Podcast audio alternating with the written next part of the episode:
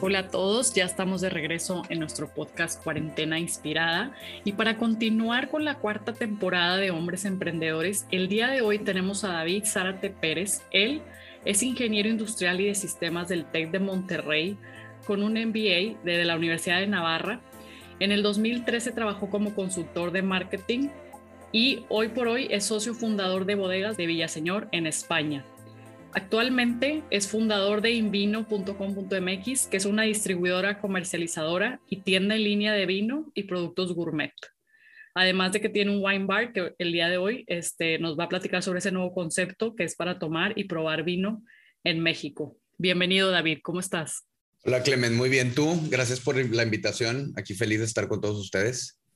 Nosotros feliz de recibirte y de que nos platiques de todo esto nuevo que traes, pero primero que nada me gustaría preguntarte si cuando te graduaste en tu mente siempre estuvo el, las ganas de emprender o si te veías como trabajando antes en algunas otras empresas, porque la verdad ahorita me pongo a pensar y digo ingeniero industrial y lo de los vinos, digo, tiene nada que ver, nada que ver pero digo, siempre a veces pasa eso, ¿no? Digo, también, o sea, puedes estudiar lo que sea y, y no te dedicas a lo que estudiaste, ¿no? Pero este, ¿cómo nace esta idea de querer emprender tu propio negocio? Mira, la verdad es que, o sea, sí siempre tuve la, la inquietud de emprender, pero eh, yo creo que cuando estaba estudiando carrera era algo que más bien, o sea, yo, yo a veces lo visualizaba como muy bien, lo, clásico, ¿no? Trabajo un ratito en, en, alguna empresa, me desarrollo y eventualmente haré algo pero siempre me cuestioné si ese era el camino o si realmente tenía que emprender desde el principio. La realidad es que me fui muy por la inercia, o sea, eh, vamos, fue un, plan no planeado, este, porque, pues bueno, lo digo así porque creo que muchas veces las cosas que vamos pensando como que vamos sin querer queriendo construyendo nuestra vida, ¿no? Este, entonces, pues bueno, yo eh, la verdad es que estudié ingeniero industrial, y justo hace mm, unos días platicaba que, pues bueno, yo todavía soy de las generaciones, ahorita los planes de estudio son completamente distintos, ¿no? Em, sin duda más avanzado que, no sé, que en los 50, 60, 70, pero pues todavía eres de las generaciones donde pues tenías unas carreras en donde tú tenías que meterte a ese molde, ¿no? Entonces, ya ahora, eh, justo lo platicaba eso hace dos días, pues ahora pienso y digo, sí, si me hubiera tocado otra época, sin duda, la verdad, hubiera, hubiera estudiado otra cosa, ¿no? Em, y, sin embargo, pues ahora sí que la vida este, a veces es perfecta porque, pues bueno, eh, en estos ir y venires yo conozco a, unos amigos españoles y realmente ellos fueron los que me invitaron a, eh, a emprender en el vino. Em, yo estaba todavía en carrera, estaba por graduarme como en el 2006-2007, yo me gradué en diciembre de 2007 y, y pues ellos ellos me invitan a un proyecto donde uno de, uno de ellos dos, digamos que era el que, el que nos estaba invitando, eh, pues bueno, a sumarnos a crear una marca de vino de Rioja, España, junto con él, ¿no? Y pues yo estaba por graduarme, entonces la verdad es que por eso dio un poco de inercia, como que veía que esa era una ventana que me podía llevar a emprender, sin embargo, pues en el principio cuando me dijeron y acepté participar, de una manera u otra, genuinamente no sabía si me iba a dedicar a eso, ¿no? Entonces, creo que, creo que pues después, eh, bueno, de hecho, yo después tuve otro trabajo, eh, que estuve trabajando en una casa de bolsa, eh, muy famosa y conocida en Monterrey, unos dos años y medio, casi tres, mientras esto emprendía, ¿no? Y luego ya, y luego después de esto, pues decido em, decido dedicarme a esto prácticamente. Em, o sea, justo antes de mi maestría, decido de renunciar para meterle a esto. Luego me voy a la maestría, todo sigue funcionando desde allá y luego terminando la maestría fue otro punto de inflexión en donde dije, bueno, aquí tengo la posibilidad de decidir si quiero conseguir un trabajo en el extranjero, un trabajo este, en, mi país o de otra cosa y dejar esto si es que todavía, porque pues todavía se, sigue arrancando aquello.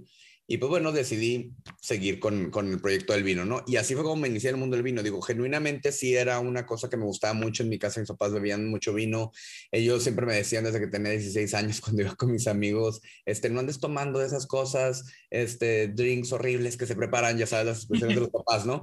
Me decían, este, cuando vayas al antro, pues tú pídete tu copita de vino. Entonces yo seguramente, ¿verdad? Me iba a ir ahí al antro en aquel entonces era el barrio antiguo cuando íbamos, ¿verdad? Íbamos a estar ahí con mi copita de vino. Primero que tuvieran y segundo, pues creo que me hubiera quedado sin amigos en el momento que la pidiera, pero bueno. El tema es que, eh, pues sí, o sea, siempre estuvo ahí, entonces cuando me, me plantean el proyecto se me hizo como muy atractivo, ¿no? Genuinamente ese mundo de la, de la bebida y de la comida, si bien, o sea, en el buen sentido de la bebida, ¿verdad? Suena bien, bien, esto suena medio mal, pero no, sí, o sea, toda esta parte, digamos, de la gastronomía y demás, ha sido algo que puedo decir que desde los 17, 18 años le empiezo a agarrar el gusto bastante hasta, pues ahora me dedico, pues a esto, ¿no? Entonces, algo así, o sea, más que, más que la decisión inicial, creo que fueron esas circunstancias que me llevaron a meterme a este mundo hace más de 13 años ya, 14. Entonces, eh, pues termino, termino en esto y esto evoluciona hasta lo que somos hoy, que, que pues es, es, o sea, es, es, mucho más que el proyecto de vino español que todavía lo tenemos, pero eh, pues creamos una importadora, luego creamos nuestra propia distribuidora y luego ahora también somos tienda en línea y luego ahora tenemos también pues este un wine bar shop que yo le llamo, un tienda, una tienda que es wine bar también, em, que pues bueno, ya bajo el paraguas de Invino, que es como el nombre comercial de, de, mi empresa aquí en México, ¿no? Porque pues bueno, Bodegas Conde Señor es nuestro proyecto de vino riojano español y de ahí exportamos a algunos países también, además de importar eh, a México, ¿no? Nuestro propio producto. Súper bien. ¿Y qué uva viene siendo la del vino? La del, vino de Rioja de Conde Villaseñor, todos los tintos, son, seis vinos, son dos líneas, la línea Conde Villaseñor y la línea Marqués de Caday. todos los tintos son tempranillo, 100%, eh, la uva. Y, y, el blanco y el rosado de Marqués de Caday eh, el blanco se llama Viura, la uva, que es la uva endémica típica de la Rioja Blanca, y el rosado es tempranillo con garnacha. Y este Marqués de Cada es como la línea joven, eh, que de hecho la tengo súper agotada y estoy esperando a, meter más vino porque ya está esperando en aduana unos permisos. Pero mm, eh, Marqués de Caday es nuestra línea joven y de hecho Caday significa los tres nombres de los tres socios, o sea, es Camilo, K, David, Da Ignacio I, ¿no? Caday. Padre. Entonces le pusimos ya lo de Marqués, como siempre digo, para que no se escuche tan, tan naco al lado de lo de Conde Villaseñor, porque eh, pues Conde Villaseñor, mi socio que nos invita, él será el Conde Villaseñor, actualmente su, su mamá es la Condesa Villaseñor, ¿no? Y nos cede el uso del título nobiliario para ponerlo como marca, ¿no? Entonces esa es la historia. Ah, súper bien, está súper creativo, me gustó. Así es. Oye, ¿y nos puedes platicar un poquito de cómo fue el crear la marca de lo que es Invino? O sea, de que cómo empezó y ahorita lo que platicabas un poquito del wine bar. Sí, pues em, al yo eh, regresar a México, que regresé en el 2013 después de mi, de, mi experiencia ahí en, el, ahí en el MBA y decidir también seguir con todo esto. Em, de hecho, fue justo también después, ahorita que mencionas que, que, estuve como consultor de marketing, estuve consultor de marketing unos, eh, como en, saber a prácticas de la maestría, pero unos meses eh, con Ferran Adrià, que es pues, uno de los chefs más importantes que ha tenido, yo creo que el siglo XX, este, en el mundo, y creando su fundación, digamos, lo, lo cuento porque luego pues, tiene mucho que ver también con, con mi decisión. Eh, eh, después, ¿no? Bueno, finalmente después de ahí justo viendo si me quedaba a trabajar, no en esa fundación del chef, sino pues en general en otro lado o, regresarme, que decido regresar, las cosas empiezan a evolucionar un poco más en el sentido de... Em, de decir, a ver, yo quiero, o sea, me voy a dedicar a esto, lo quiero hacer plan de vida, quiero que sea, este, pues quiero, quiero que sea la empresa, eh, hacerla crecer eh, más y pues actual, y en ese momento nada más estaba importando mi propia marca, ¿no? Entonces, pues bueno, yo me dedicaba, digamos que a viajar por el país buscando distribuidores, puntos de venta, restaurantes, etcétera, que quisieran manejar mi marca, ¿no? Eh, en Monterrey yo tenía también eh, alguien que movía mi propia marca, pues yo aquí vivo, pero lo mismo, ¿no? Yo digamos que fungía como bodeguero y, y, e importador de la marca en México, entonces yo buscaba gente que me la vendiera, ¿no? Entonces, Así estaba hasta que pasan, em, pues que habrá sido unos tres años, como 2016 finales, eh, inicios 2017, y, y, se me presta la oportunidad también em, de agregar otras marcas de vino a mi portafolio, que cosa que pues se va dando porque uno está en el campo, ¿verdad? Tratando de meter gol, como, como siempre digo, pues andas viajando de un lado a otro, conoces mil gente aquí y allá. Es un medio muy social, es un medio muy cerrado y social también cerrado, no porque la gente sea cerrada, sino porque pues como que somos la misma gente los que nos dedicamos a esto, o sea, pasa el tiempo y te das cuenta que, pues, verdad, o sea, no, no es una industria tan abierta que haya mil gente que se esté dedicando al vino, ¿no? Entonces, como que vas conociendo a mucha gente que resulta ser que es la misma eh, y se mueve de un lado a otro. Entonces, pues muchos de estos contactos, eh, ya a finales de 2016, 2017 me empiezan a decir, oye, pues fíjate que que tengo estas marcas y quiero mm, eh, que alguien las, las, maneje en Monterrey, este, quiero que sea alguien a lo mejor más especializado como tú y no alguien necesariamente de, este, de los grandes porque quisiera Z o quisiera alguien como tú porque no he podido conseguir este, no, lo que quieras, ¿no? Un, un, distribuidor o no lo quiero vender en supermercados y quiero que lo tengas tú para que lo trabajes en restaurantes, que eso es lo que hacemos los distribuidores especializados, ¿no? O sea, yo, por ejemplo, la mayoría de las marcas que tengo, yo creo que un 95% no están en supermercados, digo, salvo unas dos, tres bodegas que son como también muy bestsellers y que tienen su, este, su deal ahí con los supermercados. El resto, digamos que son como más curadas, ¿no? Entonces, cuando me empiezan, me empiezan a, bombardear, digamos, con esta serie de peticiones, em, pues se gestiona un poco la tormenta perfecta en el sentido que el distribuidor que me manejaba mi marca a mí en Monterrey, eh, pues decide cerrar su negocio y entonces yo me quedo sin distribuidor. Y entonces es justo ese momento donde digo, muy bien, voy a tomar la distribución de mi marca en Monterrey para no perderla. Pero pues está bien, me voy a animar a, representar otras marcas y de esta manera pues también no llego yo nada más con mi bodega eh, a, con los clientes, ¿no? En el caso de Monterrey con los restaurantes, ¿no? Sino pues que ya tengo a lo mejor, pues aunque sea unas cinco bodegas más de otros países, ¿no? Para que no sea, pues nomás es mi bodega, ¿no? Sino, a ver, aquí tengo más cosas, ¿no? Entonces, así empezó Invino, eh, así empezó ya formalmente Invino. Em, eh, ya como constituyéndome, digamos, como distribuidora, también eh, agregando algo de personal al equipo, em, etcétera. Entonces, por ahí empezamos. Eh, pasa pasa un, año y pico y algo así, hicimos nuestra primera tienda en línea. Em, la hizo un sobrino mío, que es un crack para, para, programar y además también como emprendedor. Tienen, luego también lo deberías de entrevistar por aquí, te paso el dato, está una, un bien, bien padre.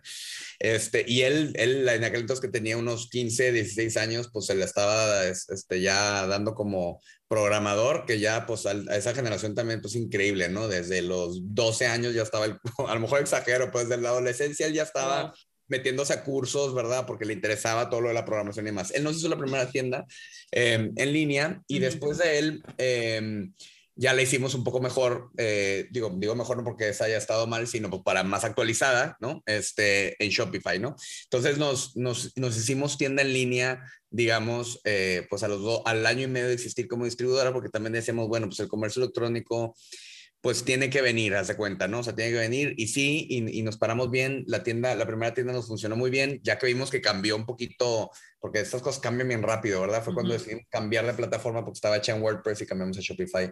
Hicimos nuestra tienda en línea y le empezamos a, empujar. Menciono esto porque, pues bueno, justo haz de cuenta, de finales de 2018 a verano de 2019, la estábamos como cambiando de la antigua a la, a la vieja para actualizarla Mm, y, digamos que septiembre de 2019 estuvo ya medio lista y eso nos cayó como perlas para entrar a marzo 2020 este, en la pandemia, porque eh, llegamos pues con una tienda en línea ya más robusta y preparada, porque sí fue un boom el inicio de la pandemia en las ventas en línea, ¿no?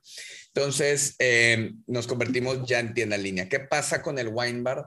Pues pasa, y por eso hice mención ahí a, a, Ferran Adrián, del cual la verdad también digo, los cortos meses como que, pude trabajar directamente con él, pues estuvo como muy inspirado, eh, pues de ver lo que hace una mente creativa como la suya, uno de los mejores chefs del, del mundo, de la historia, yo creo.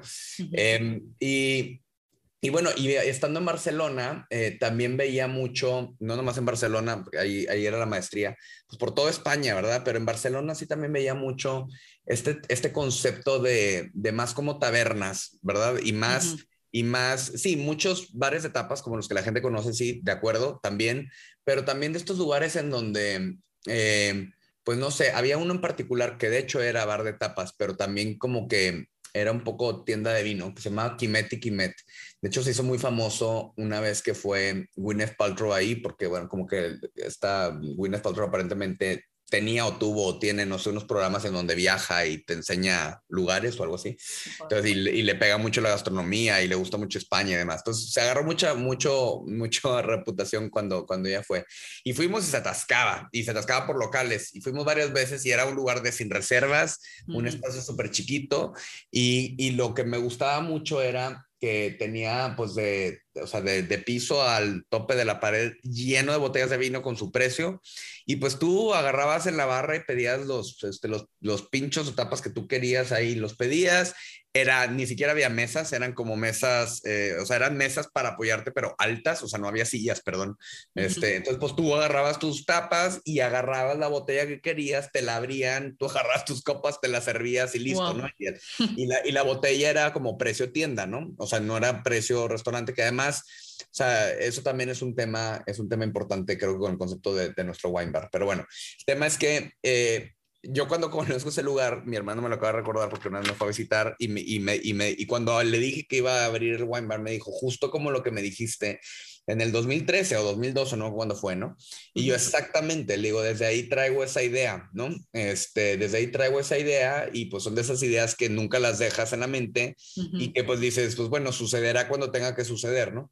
Entonces ya que somos tienda en línea, ya que pasó la pandemia, que sobrevivimos la pandemia, porque lo del wine bar es súper reciente, em, sobrevivimos la pandemia, la verdad que, o sea, no, no, digo que milagro, porque fue excesivamente demasiado trabajo. Ahí fue eh, donde, pues bueno, salimos a redes em, en marzo, empezamos con 2.000 seguidores y ahorita tenemos 12, eso en un lapso de, pues eso, un año y medio, dos, ¿verdad? O sea, de gente que nos ha ido siguiendo y esto lo comento porque lo que hicimos fue dijimos, todos los restaurantes van a cerrar, no tengo yo clientes, la tienda en línea apenas estaba arrancando, donde la gente me puede ver ahorita en redes sociales y puede entender lo que estoy haciendo. Entonces hacíamos tres lives semanales, tres por todas las semanas, yo creo que de marzo a diciembre del 2020 así fue. O sea, me conectaba tres veces a la semana, eh, sea para dar una cata, para hacer algo como el podcast que tú estás haciendo y entrevistar a todos los chefs, como fueron como 40 chefs de todo México, este, que probando botellas mías, haciendo catas, conectándome con bodegueros, con sommeliers. Entonces, fue la manera en que empezamos a crecer y esta atracción eh, que ya habíamos agarrado, pues bueno, ya entramos eh, a finales del, del 2021 y, pues bueno, ya, ya teníamos pues varios seguidores, varios seguidores también que nos compraban, gente que pues yo seguía haciendo eventos y pues seguía en contacto. Increíblemente hice muchas amistades a distancia por, por Instagram, increíble. Una de ellas que para los que, ahora sí que los que me siguen en Instagram, en Invino MX, no es secreto, que es este, Laura Santander, que es una de las mejores sommeliers de México. Y lo increíble es que nos conocimos en un live en Instagram, o sea, y ahora somos súper amigos, o sea, súper amigos, se viene y se queda en mi casa, ¿no? O sea, que, o sea, yo voy con mi esposa Sofía al DF, nos invita a cenar y, y ella viene con quien sea y se queda, nos vemos, o sea, entonces las redes sociales nos abrieron este panorama.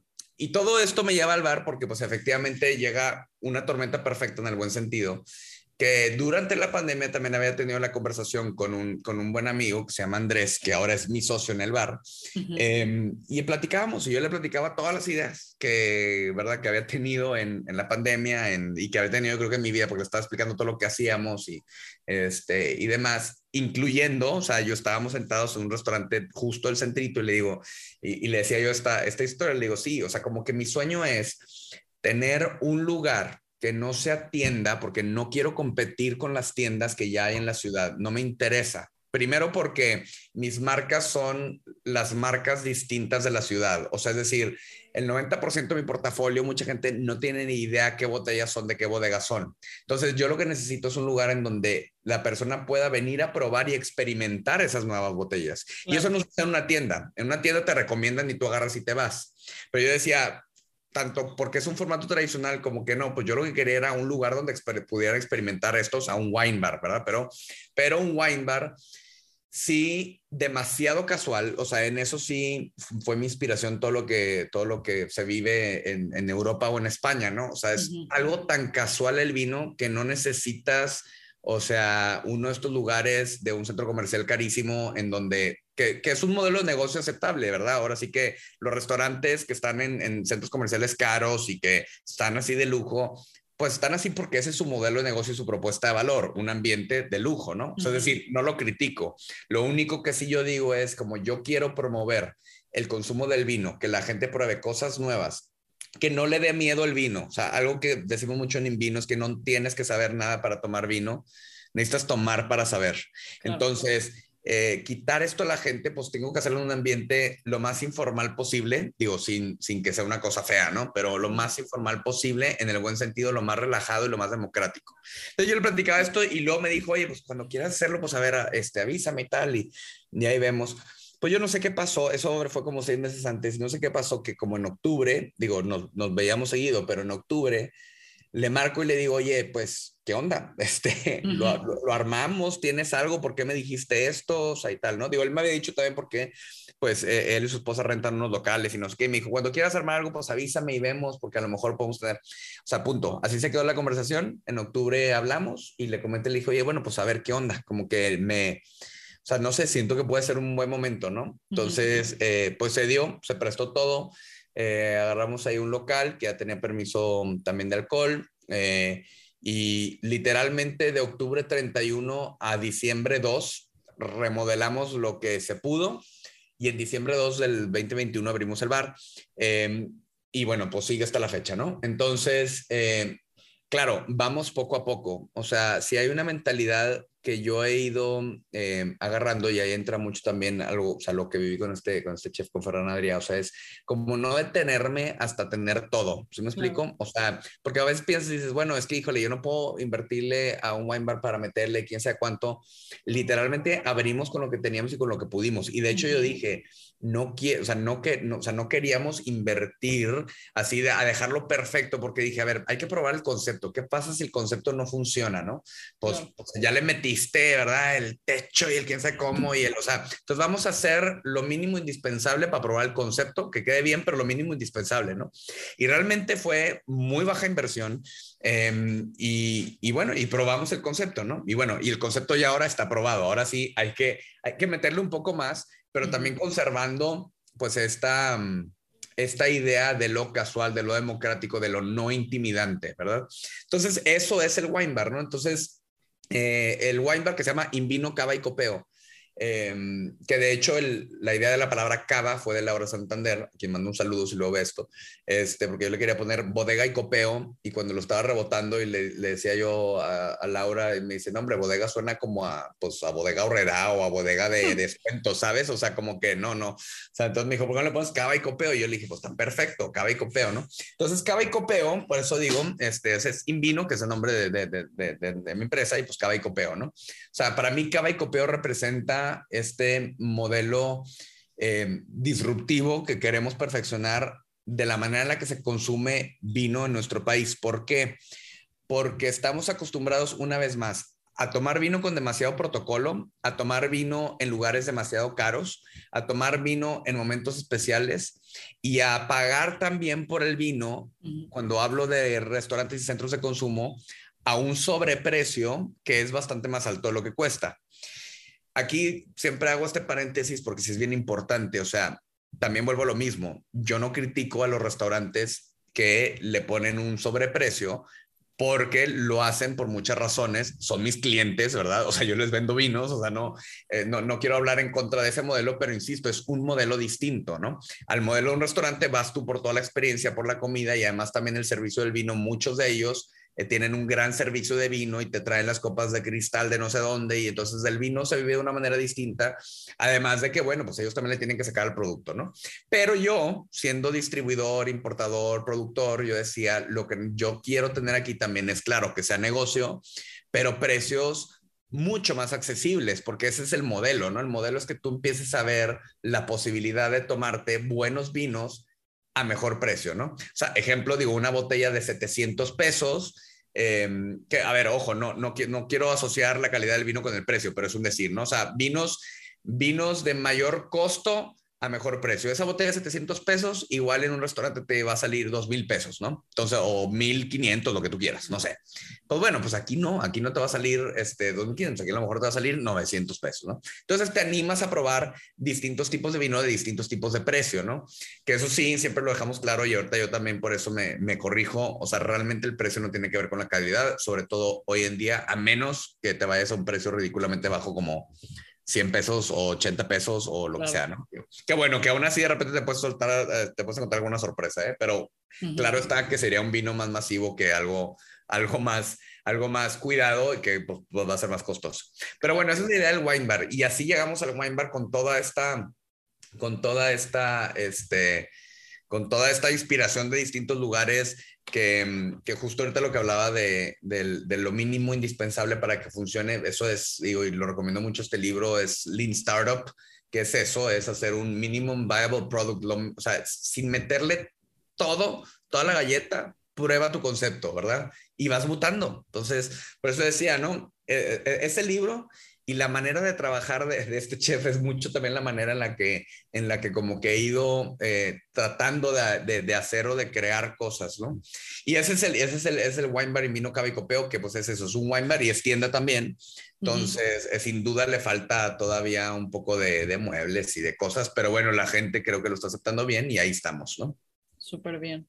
Oye, ¿y qué nos puedes platicar un poco sobre, o sea, cómo es el proceso de que si alguien quiere ir a tomarse, a probar un vino ahí con ustedes, cómo es el proceso? ¿Se tiene que hacer reservación? Este, eh, ¿Nos puedes platicar un poco sobre eso? sí, no, para nada, es walk-in, o sea, por eso te digo, es algo, o sea, es algo lo más casual. De hecho, no suele haber reservaciones nunca, digo, salvo en algún evento especial de cata, maridaje, que pues necesitas también reservaciones para poder ver, ¿verdad? Que si los platillos o los lugares o lo que sea, ¿no?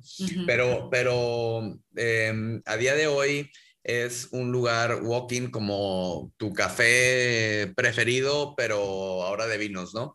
Entonces, estamos, abrimos de martes a sábado de 4 a 12.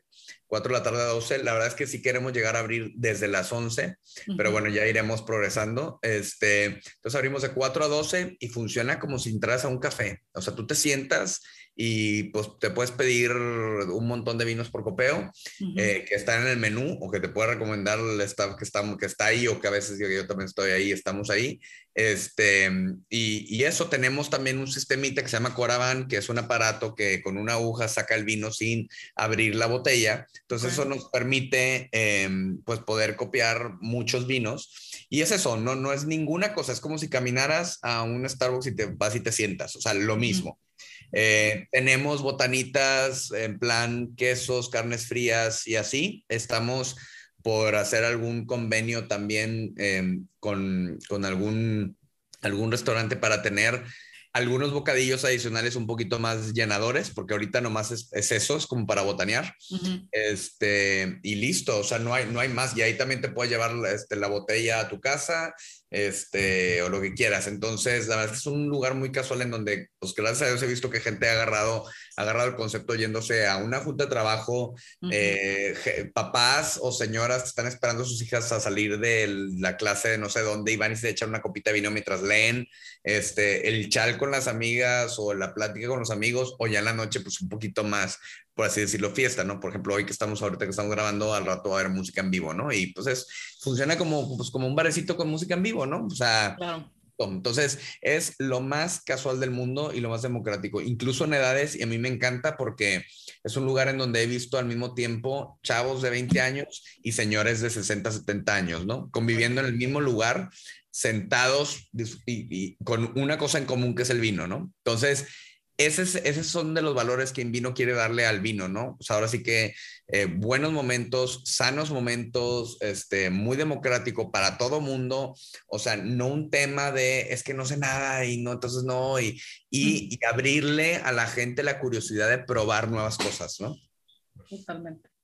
Me gustó eso de que no pasa nada. O sea, ve y siéntate y pruébalo. Exacto, ve y siéntate, pruébalo, listo, punto, no hay. La verdad es que, y también también, y también es padre porque sí, el vino es uno de esos productos en donde sí entiendo que la gente, de cuenta, para pedir una botella, pues es mejor si la prueba, ¿no? Entonces, pues ahí tienes la posibilidad de probar, este, pues muchísimos vinos. Entonces, pues ya decides tú, y te quedas con esa copa y te encanta, pues ya la piden para, si vas con más gente, pues la pides la botella. O sea, como que es muy a gusto, ¿no? Y esa es la idea, era hacer un lugar a gusto alrededor del vino a gusto, gusto. Y pues creo que, creo que lo amerita. Estamos en un lugar que es muy como barrio. Estamos en Centrito Valle, ahí en, al lado del Pollo Loco de Tamazuchale para los que viven en Monterrey. O sea, entonces nadie es, o sea, todo el mundo ubica el Pollo Loco del Centrito. Este, y al lado del Pollo Loco y al lado de Enchiladas Rossi, ¿no? Entonces está como muy, muy padre, muy ecléctico. O sea, la gente también cuando llega dice, ¿qué onda? Como que no me imaginaba que había un bar de vinos aquí. Pues sí, sí hay, aquí estamos. Este, y es bien, bien eso. Me gusta mucho esa parte como, como que todo mundo, ¿no? O sea, todo mundo incluido, muy inclusivo en ese sentido. Qué padrísimo, David. Oye, ya se nos está acabando el tiempo, pero te queremos hacer una última pregunta. ¿Qué es lo que viene en este 2022 para Invino? Y si nos puedes compartir redes sociales al final. Claro, pues ahorita estamos empezando, digo, y gracias por la pregunta, estamos empezando un, proyecto adicional que se llama Vino Historias, que pretende ser también algo más grande que en vino. ¿En qué sentido? En el sentido de que en esta lucha que traemos eh, para derribar las barreras que han impedido que mucha gente se acerque al vino, es eh, cómo hacemos que la gente disfrute más de la bebida. Entonces yo soy muy de la teoría de eh, primero, primero, o sea, es como en las relaciones, ¿no? Primero te enamoras y luego ya te metes a la talacha de, pues, de, sacar el cobre, de entender y de aguantar, ¿no? A la persona, se cuenta, ¿no? Entonces, como que yo digo que del vino lo mismo, ¿no? Primero hay que enamorarse del vino y luego ya que te enamoras, entonces ya las personas solitas van a empezar a decir, ah, bueno, quiero entender más de esta uva o de esta otra, ¿no? Pero muchas veces los que nos dedicamos a esto empezamos aventándoles la información a la gente eh, y pues eso ahuyenta a la gente. Entonces, Vino Historia es este esfuerzo en donde es un proyecto que literalmente acabamos de empezar este mes, tres sesiones virtuales al mes, Em, con una membresía pagada mensual en donde nos estamos conectando gente ya de todo el país y próximamente internacionalmente, por eso digo que es más grande que en vino en ese sentido, eh, para hablar de todo lo relacionado al mundo del vino sobre, y sobre todo desde la perspectiva de la historia del vino y de diversas historias alrededor de los vinos, ¿no? Pero sí viendo cosas como muy prácticas que te van a ser de utilidad para tu consumo de vino en la vida diaria y para que lo puedas disfrutar más. Entonces, este Vino Historias, que es un proyecto aparte eh, y también hay red social aparte, pretende darle este enfoque distinto a los cursos tradicionales de vino, ¿no? Aquí no es de que aprende a catar como un profesional, ni curso para principiantes, ni nada, no, no. O sea, si la gente no se va a dedicar a este mundo, no quiere catar como un profesional, la gente quiere disfrutar y entender más el vino, ¿no? Pero disfrutarlo más. Entonces, esos vino historias, la verdad es que nos fue muy bien en este primer mes. Y de hecho estamos sacando ahí la, la inscripción para el segundo mes. Lo padre es que las sesiones, además de que son en vivo, se quedan grabadas en un grupo privado de Facebook y tú las puedes ver si te la perdiste, la puedes ver cuantas veces quieras. Se hace un grupo de WhatsApp, se hace comunidad, la gente empieza a probar más vinos y empezamos a comentar todo, ¿no? Y en ese sentido es más grande que en vino, porque yo aquí también incluso, si bien utilizo, por ejemplo, ayer que fue la, digo, esta semana que fue la sesión de, de cata, utilizo pues vinos míos, pero también la gente, pues no sé, había un cuate en Veracruz que se compró otro vino, ¿no? Y con ese se unió. Entonces, es para enriquecer, ¿no? Entonces, estos vino historias, creo que esto es algo que viene para Envino, es este proyecto que, que sin duda se, se, está convirtiendo en una comunidad. Eh, el mismo Vino Historia seguramente va a evolucionar. Vamos a, vamos a sacar por ahí también un, un, club de membresía de vino. Eh, y sin duda también, de hecho, parte del Vino Historias, eh, yo también tendré por ahí algún podcast. Este, y entonces estamos haciendo todo para, para eh, que, que Invino y toda esta cultura crezca. Y lo segundo, o sea, todo este mensaje, ¿no? Vaya más allá del área metropolitana de Monterrey e incluso de México. Y, y, pues bueno, y también está el wine bar, ¿no? Que sin duda es crecer el wine bar ya este año, este, que, que crecerlo, que vaya cada vez más gente. Estamos estructurando de tener eventos semanales, hemos estado medio irregulares con eso porque estamos cambiando personal y demás, pero, pero sí, o sea, que se vuelva, que se vuelva un, un, lugar de comunidad, o sea, queremos que Cava y Copeo sea ese lugar de comunidad como el Vino Historias, ¿no? O sea, de comunidad física en donde tú sabes también que te puedes encontrar gente que lo que te une es el vino y puedes entablar conversaciones con la gente extraña, ¿no?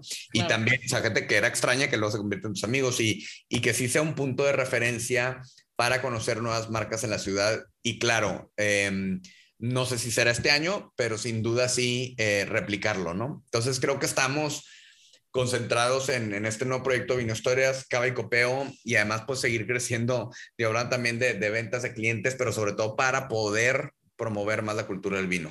¿no? Que es lo que Sí, ya vi aquí los, los Instagrams, este, es arroba vino historias, ah, ¿verdad? Ah, sí, exacto. Sí, entonces en, en Instagram nos encuentran como arroba MX, que esa es la principal, de ahí sale todo, y el otro es este arroba vino historias, tal cual. Esa la acabamos de empezar, pero todo como quiera también parte desde la de Invino, ¿no? Y ahí ponemos todo. Esas son nuestras principales redes sociales. En TikTok también estamos como Invino MX, que también estamos subiendo ahí algunos videos ahí también experimentando con TikTok.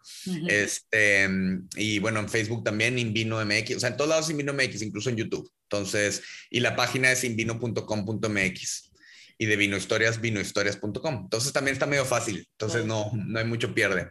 Ahí, así estamos ahí. Bueno, y de Instagram, Conde de Villasenor, sin la ñ, Conde de Villasenor, esa es la de, la, de, la de este, nuestra bodega española.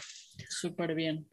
Oye, David, no, pues está súper interesante. La verdad es que nos gustó mucho tenerte aquí con nosotros. Definitivamente nos vamos a dar la vuelta para probar ese wine bar que ya, ya se me antojó, con unos quesitos y, un, como, como diría el, italiano, con un antipasto.